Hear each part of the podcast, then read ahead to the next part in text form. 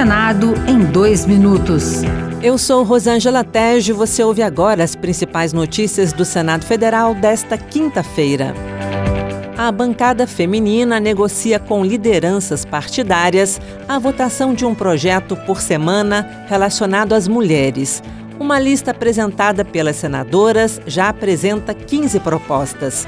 Entre elas, a que garante acompanhante no parto e a que pune o preso que ameaçar a vítima. A senadora Soraya Tronic, do União de Mato Grosso do Sul, é a autora do projeto que prevê a transferência para outros estados do preso por violência doméstica que ameace a vítima ou se aproxime dela no regime aberto ou semiaberto. Nós colocamos como falta grave na execução da pena quando o agressor de dentro da cadeia e durante o cumprimento da pena ameaça ou continua ameaçando a sua vítima.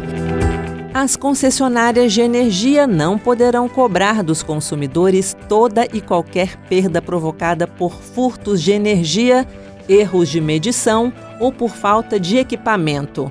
Um projeto já aprovado no Senado estabelece limites à inclusão das chamadas perdas não técnicas na conta de luz.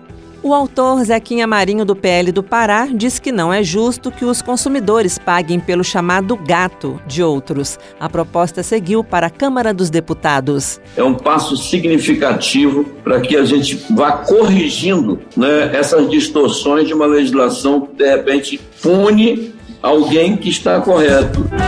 Outras notícias sobre o Senado estão disponíveis em senado.leg.br barra rádio. Senado em dois minutos. Uma produção Rádio Senado.